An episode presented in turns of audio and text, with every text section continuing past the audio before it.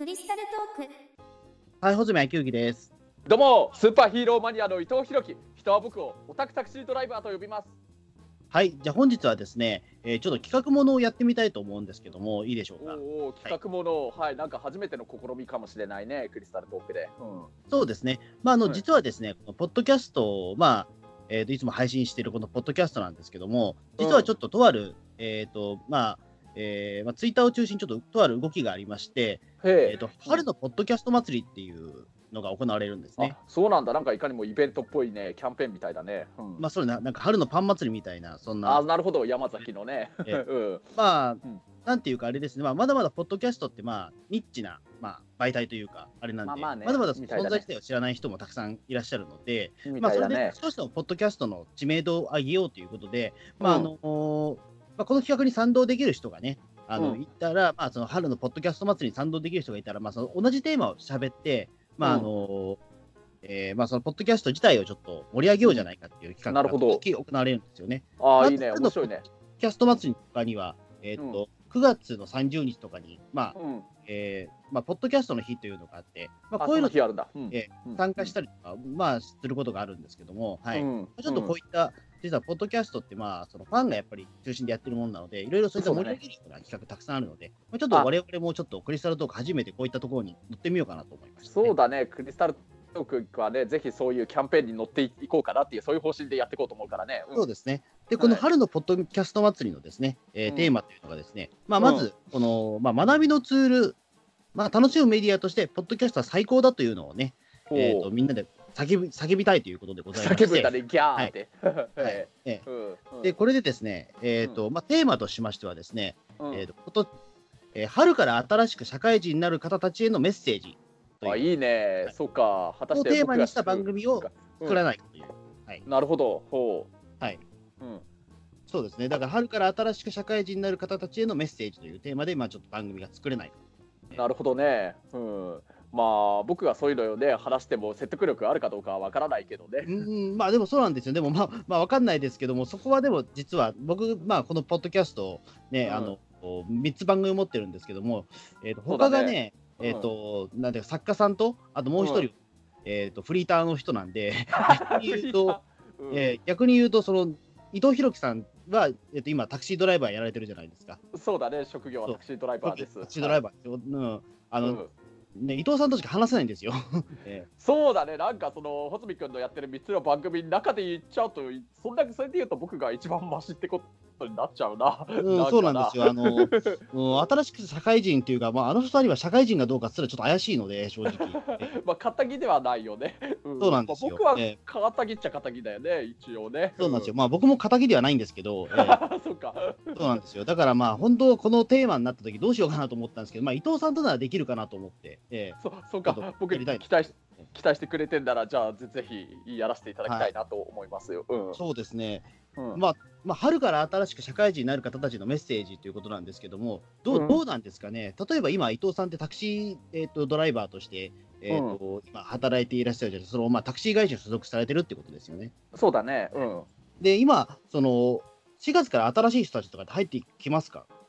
そういう話ってああ、ります？いや、タクシーの業界で言うと、あんまり別にあの、4月からっていうのはそんなには関係ないかな。まあ一年中だから入ってくる人は入ってくるし、辞める人は辞めるみたいな感じなのかな。あーそっか。うん、あ、まあ最も入ってくる人っていないんですよ。そうそう今それをそう言おうとした。あのね、ただねあのこれ最近ねタクシー業界と特に東京のタクシーではやっぱりいろんな若手の運転手さんにねいっぱいタクシーの業界に入ってきてもらおうっていうのがあったりだとかまあ前からのイメージをちょっと変えていくためになんかある会社では結構大手の会社ではそれこそ今言ったようにその大学を卒業した新卒でもはい。う社会人1年目になる人をもうタクシーあの会社に就職してもらってそのままタクシーのドライバーになってもらうっていう会社もあるみたいなの、うん、あだからあそれでいうと確かに最近はその4月の新しい年度になるときにあの大学を卒業してそのままタクシー運転手になるっていう新卒の人もいるにはいるみたいだね最近出て始めてるみたい。うんーなるほど。うんうん、うん、なるほどね。うんそうか、じゃあな、ななかなかじゃあ、その、さ新卒という意味ではなかなかあれだけど、まあ、まあ、転職した人とか結構、その、タイミング的に4月入ってきたりとかっていうことも、まあ、そんなないですかね。うん。まああまりその新卒の人以外では時期っていうのは関係ないかな。ない感じですねまああのまあ、僕で言うとただその僕がねその前の仕事のあの特撮ヒーローバーがちょうど終わってしまったのが、はい、まあ、閉店したのがちょうどあのえーと、あれはもう5年前だけど5年前の2月に店を閉めたから、うん、それからちょっといろいろ次それに代わる新しい仕事を探しててそれであの、あのー、前今実はちょっと最近ちょっとタクシーの会社をちょっとあの移籍したんだけれど、まあ、その前の移籍前の前の会社っていうのがこの5年間ずっとそこに所属してドライバーとしてやってたんだけれどその会社に最初に面接に行ったのがねちょうど僕はこれたまたまのタイミングだけどあの5年前の2014年の4月1日だったの、うん、エプリルフールだったけど。あ 4, 月1日はでもそうですね。でもみんなでも新社会人ってそこから始まりますからね、うん、そうだね。まあ僕もちょうどねまさに年度が変わるし春だしあのなんか区切りがいいなって思ったっていうのはあるかもしれないかな。だから僕はね実はその4月からそのタクシーの、まあ、前前所属してた5年間所属してた会社にあの面接に4月1日に行ってなんかタイミングよく一応4月からそこの会社の所属してる運転手になったっていうのはあるね。なるほど。だからそう、ね、うん、うん、だからまあその本当ねあの学生さんを卒業して就職したあの仕事に就いたっていう社会人の人とそういう意味ではなんかスタートラインの時期としてはたまたまだけど同じだったかもしれないね。うん、ああそうですね確かに。えー、うんそうそうそう。まあ確かにねその4月のねこの年度が変わって春でなんかいろいろ環境周りの環境も変わるっていうのは本当何かを始めたりだとか何か区切りとしては確かにすごくちょうどいいなんかねいいせあの時期なのかなとは思うよね。うん、そうですね。4月ね確かに。うん、うん。うん、俺でもあれなんですよね。まあ社会人結構やってた時期があるんですけども。ああそう穂積君はまずだって高校卒業してから一旦サラリーマンになっ就職してますから、うん、それも4月1日から修行修行してますし大学卒業した後4月1日から修行したりとかするので。あじゃあやっぱり穂積君もやっぱりそういう4月から何かね始めるっていうのは結構経験あるわけだもんね。まあそうですね。うん、でもなんか僕が今思うとその4月1日とかに修行させることってなかなか大変だなというかあのななんていうかあれなんです、うん、眠いんですよとにかく。あまあ春のねこの暖かい時期ってポカポカして確かに眠くはなっちゃうよね。すごい眠いんですよ。なんかそればっかりなんか、あの記憶にあるなっていうかとにかくなんか毎朝なんか緊張はするわ眠いわみたいな あので、しかもそれが終わったら、まあ、すぐゴールデンウィークが始まったりとかで。そうだね。確かに、いわゆる5月病とも言うもんね。うん、そうそうそう。なんかね、うん、うん、でもなんかその、4月ってとにかくまあ緊張もするし、眠いし、結構心とか結構大変なことになるんですけど、まあ、そのゴールデンウィークがあるもんなんで、そこまでちょっと頑張れるみたいなね、ところはありますよね。そうだね。うん。まあなんかね、あの、新しくね、まあこれってだから一応キャンペーンとしては、あの、新しく学校を卒業してこれから新社会人になる方向きっていうのでやってるんだもんね。うん、うん、だから僕もね、まあ、今言ったように実を言うとその今やってるタクシーの運転手っていうのが僕にとって初めて変な話まともに始めた普通の仕事だったんですよね。だって僕,、えー、僕もそれ以前ははっきり言って全然敵じゃなかったからね。もういろんな、えー、なんというかヤクザな世界にいたもんでね、ヤクザな世界って言ってもヤクザではないけど、暴力団ではないけど。それを言うと、いろいろ勘違いがね、バーバーの飲食店バー、バーの経営者っていうことになっちゃうと、それはちょっといろいろね、誤解を招くから、それはやっぱり。まあ、あのそれまではちょっとバーテンダーやったりだとか、あと歌手の人の付き人のなんか運転手をやってたりだとか、その前で言うと、本当になんかイベントだとか、テレビとかそういうのに出て、ちょっとおかしなことをやる変な仕事やってたりだとか、うん、まあ、それこそインターネットのちょっとニュース記事のライターみたいなのも軽くちょっとやってみたりだとか、まあ、そういう世界にいたから、しっかりと今、会社に所属して、まあサラリーマンっちゃサラリーマンなのかな。そこに、あのー、しっかり会社に所属して、あのー、仕事をやっていて、まあ、一応社会保険も入っててっていうのは本当にその5年前の4月からタクシー運転手になってから僕にとっても初めてっていう。あのー、ことだったんだけど人生の中で。だから確かにその、まあ、それでそれからいろいろ僕で言うといろいろ研修とかがあってまあ、初めてあのハンドル握って車にタクシーに乗り出したのは5月になってからだったんだけれど、うん、まあそれでいうと、まあでも普通の社会人、新社会人の皆さんも結構4月って結構ね、会社によってはいろいろ研修だとかそういうのがある、ね、会社も多いかもしれないけれど。ですね。うん、まあ研修はでもまあ、まあ大きなところだと実はもう2月から始まったりとかね、あその卒業する前に実は行ってたりとかよくあるそうなのか、そうなのか。僕も最初はだから高校のと、うん、高校に出た後就職するときは、あれでした、2月からもう行ってましたね。あそうなんだね。うんだからもう卒業式だけは何度か出させてもらったけども、それまではもう普通に研修始まってたりとかして。ええ、あそうなのか、うん、まあ、うん。あのねいろいろ研修が終わって仕事とかも始めて、うん。まあ、最初の1か月間つまりね4月から始めれば4月の時期っていろいろもちろんね実際にやってみなきゃわからないことや覚えることもいっぱいあったりとかでね結構なんかがむしゃらにやっていくうちになんかあっという間に感じちゃうかもしれないけれど、うん、でもそれによって自分の仕事がすごくあのあこれは自分に向いてるかなって思うかももしかしたらちょっときついのかなって思うようになるのが最初の多分1ヶ月の時間で感じると思うんだけどそれによってそうですね、うん確かに。ええうん、まあちょうど1ヶ月が経ったその5月の時にうんまずゴールデンウィークがあって、まあ、普通の会社や普通の仕事だったらとりあえずゴールデンウィークのまだまた何日間かのお休みがねあるとは思うんだけれどそれがまあ終わっていよいよ5月のまた本格的な仕事始めた時にねなかなか。まあ5月病になるかならないかは ねそれぞれええ。のその人次第かもしれないけれど、でもねあのまあ、これはだから本当あの新しく就職したねうんこの間まで学生さんだった皆さんへちょっと言うとあのね大なり小なりみんないわゆる5月病って言われているちょっと最初の1か月後にうわちょっときついなってどうしても思うのはみんな通る道なんじゃないかなって僕は思うんですよね。穂積あ君どうだったかな、のうんーいや僕は完全にそうですね、あのなんていうか、そうだよね。うん、あのなんでこんな連休があるんだと思ってましたね。ああそれが理あ。のなんでかっていうと、うんうんうん1週間も休みがあると、全部忘れるんですよ。あーそれあるね。うん。うん、っていうか、あの戻せないんですよ。あの確かにてかもううん4月がとにかくくたくたに疲れるんで、うん、だよね、がむしゃらやってそうだね。たくさん多いし、そうだね。その緊張感が一回途切れちゃうんですよ、5月。あーてかそのゴールデンウィークによって。そうだよね。うん。うん。だとにかくそれが怖いですね、やっぱり。あーうん。まあ、僕もね、いわゆるタクシーの運転手の仕事は、まあ、全くないとは言わないけれど、普通のただ会社員の人に比べると、ある意味、盆も正月もゴールデンウィークもない世界だから。まあ、まとまった長い休みみたいなのは、んまあ、ほぼほぼないんだけれど、まあ、その代わり普段から休みの日は多い仕事ではあるけれど、まあ、でも、うんあのね、どちらにしても、ただね、仕事を始め出して、最初の1ヶ月くらいの頃に、まあ、いろいろやりがいのある面も見えるけれど、ただ、正直、辛い面もいろいろ味わっちゃうから、あうん。ーやってみなきゃ分かんなかったけど、いろいろこういう辛いとこもあるんだってのがあって、多分ね、最初、仕事始めて1ヶ月後、普通の人ね、あの新社会人の人で言うなら、それが5月なんだろうけど、それが、あのそれは大なり小なりみんなちょっと思うことがあってそれで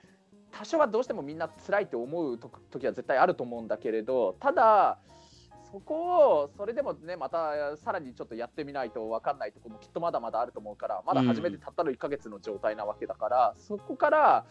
まあ少しそこからは長い時間が必要になるとは思うけど半年1年ってやるにつれてあのいろいろ面白い面とかやりがいのある面も見えてくるからそこでもう本当自分にね絶対向いてる縁のあるご縁のある仕事だったとしたらもう本当やればやるほどきっと楽しさに気づいてくるところはあると思うからまずあの新社会人になる皆さんに何かメッセージを送るとしたら最初の仕事始めて1ヶ月後が経った、まあ、5月の時期くらいには正直もう必ずって言っていいほど辛いって思うのは思うと思うんですけれどある意味覚悟しといた方がいいかもしれないけど、でも、まあね、そこはね、えー。うん、そこを、あのーなんとか耐えて乗り越えて、まあ、半年1年って頑張ってみればきっと楽しい面もよっぽどのブラック企業とかそういう仕事じゃなければきっと見えてくると思うから最初の1ヶ月後の5月の時のその5月病に負けちゃってあもうやっぱり自分この仕事嫌だって思うのは正直もったいないんじゃないかなってのは思うと思いますね。ね。僕経験上。だから僕、うん。うん。だ今思うとだからそれなんですよ。だから5月病とかいう、まあ、そのゴールデンウィークにとにかくやっぱり苦しめられたというところがあったので、うん。まあ、苦しめられたのは変なんですけども、そこでやっぱり緊張感が途切れちゃうっていうこともあったから、今思うとなんですけども、うん。多分だからあれなんでしょうね、そこであの1ヶ月の間に僕、同僚とちゃんと友達になってればよかったなというか、ああそうか、うん。そうそう、だからその間で、例えば、まあうん。あのまあ、昔からの友達とはまあそこは一回会わないで、うんその同僚の人たちとちょっと情報交換とかするような形にしてれば、もうちょっと緊張感ができたのかなと、そういうことは思います。あそうなんだね。うん。うん。あのある程度、だからそのプライベートで一回その会会うとか、あのうん。ある程度その仕事の緊張感とかをまだあの、うん。ちょっと残しておきたいから、まあ、そのうん。丸々った特に今年はだってその、ね、10連休とかなわけじゃないですか、ああらしいね。大10連休大変のこともあって。で、それは絶対あの危ないので、一回は、なんていうか、仕事の同僚の方と、まあ、これから本当に友達になって、うん、あのなんか意見交換とかした方がいいのかもしれないですね。ああ、なるほどね。確かにね、自分はこうだよ。って。うん。先輩とかいたら、うん。なんか一回会ってみるとかね、さすがに10うん連休、まるまるその予定埋められる人ってそんないないと思うんで、そうだね、10連休もあれば、絶対になんか空いてる日とかってできるからね、普通は。そうそうそう、とにかくだから一回それはね、やっておくべきなんじゃないかなというふうに僕は当時思ってましたね。だからそのね、うん。ゴールデンウィークただ単に遊ぶんじゃなくて、何かしら、うん、こう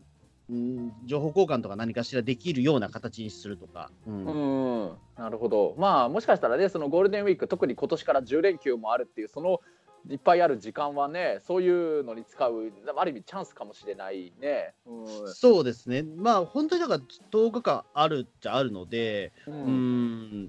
そうですね、何かだからそこの間で、えっと資格勉強とか始めても全然いいと思いますし。ああなるほどね。資格とかもね持っていれば絶対役に立つ時あるからね。ううん。ん、だ10日間でやってればだいぶ進むものもあるじゃないですか。例えば、うんその、お OS って言われているワードとか Excel とか、ああいったパソコンソフトの勉強とかは10日間あれば、もう多分あの取れますから、あなるほど。パソコンな慣れてる人は。ええ。ほうほう。うん。うんうん、そういうのに例えばチャレンジしてみるとかでも全然いいですし、ううん。ん、でやっぱりその、やですぐそのまま6月 ,6 月とかになってそのモスの資格を取ってしまえば、実はかなり、あのー自分も自信がつくし、うん。えーとまあ、周りの評価もちょっと変わると思うんです。まあねやっぱりそういう資格とかを取ってチャレンジしてしかもそれを取ったっていうそういうふうに一生懸命やってる姿って絶対その先輩とか上司とか、ね、周りの人にそれって評価してもらえるからね本当にあああの子はすごい一生懸命なんだだからいろいろ何か助けてあげないとなってきっと周りの人は思ってくれるだろうからね先輩の人は。そうそうですね、まあ、だからそういったようなあの簡単な例えば資格、まあ、何でもいいとは言わないけども、ちょっとだけそのし、仕事に関わるような資格の勉強を始めといて、さっさと、そのと取り取ってしまうこともある程度いいのかなとは思いますよね。うん、確かに、うん。うん。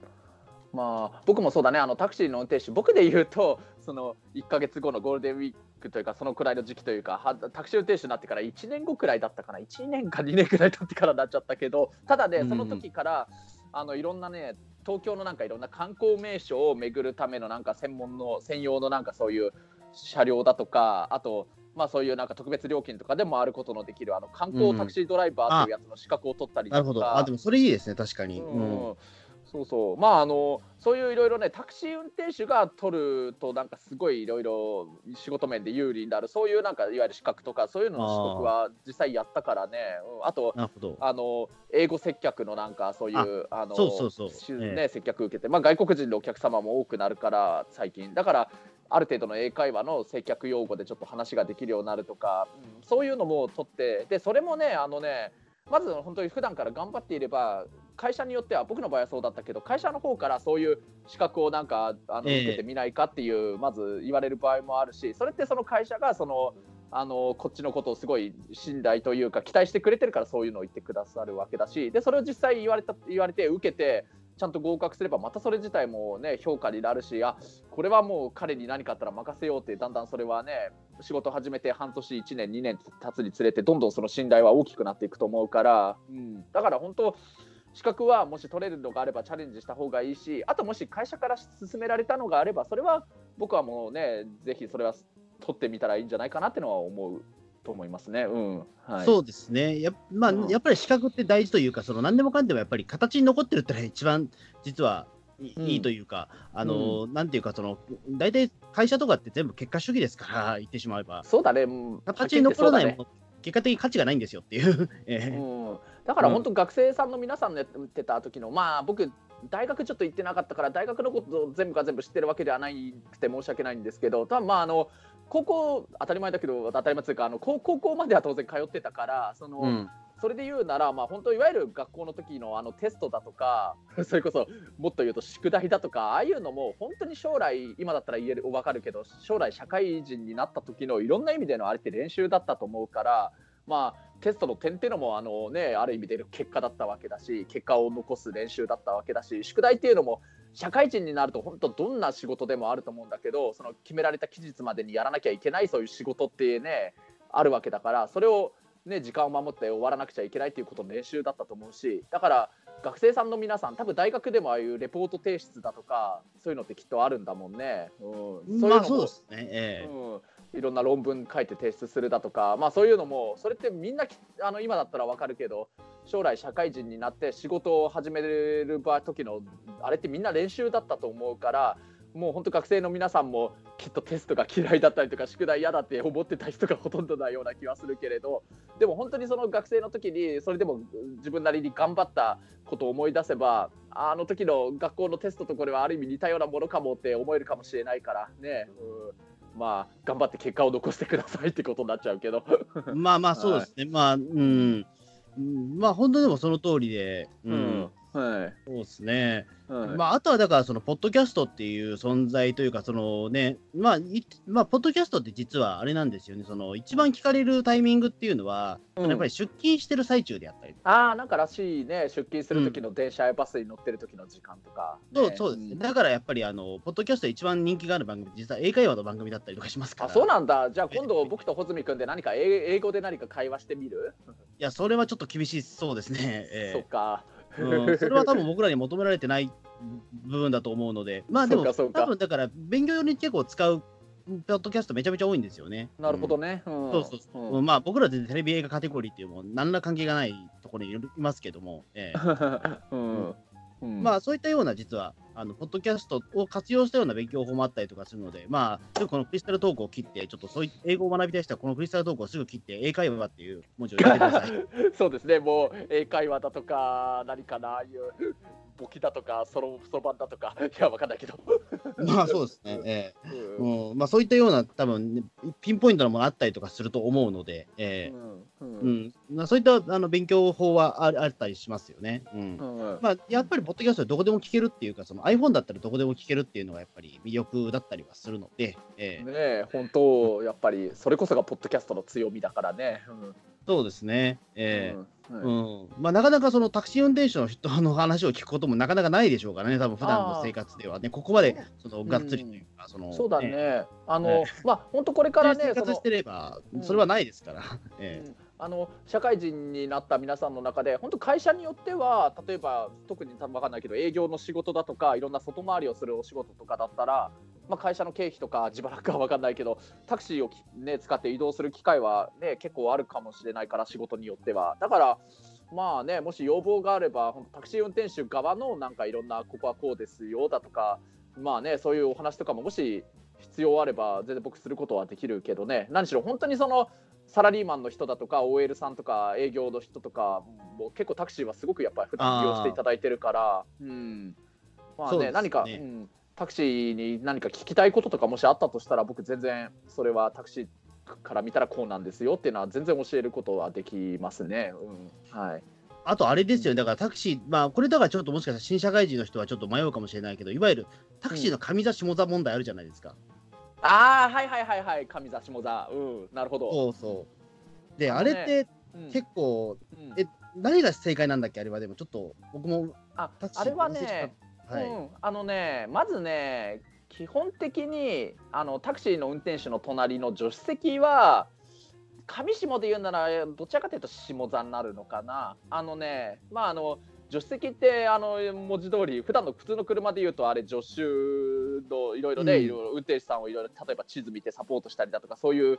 ためのもともね席だったりもするんだけれどあの助手席に座ったお客さんは結構やっぱりタクシーの運転手に例えばまあ、目的地を伝えてその後だんだん目的地が近づいてきたらああそこを曲がってあのこの位置で止めてくださいだとかそういうのを運転手さんにいろいろ指示してくれるのってやっぱりあの助手席前が見やすい助手席に座ってる人だと思うから、うん、それってあの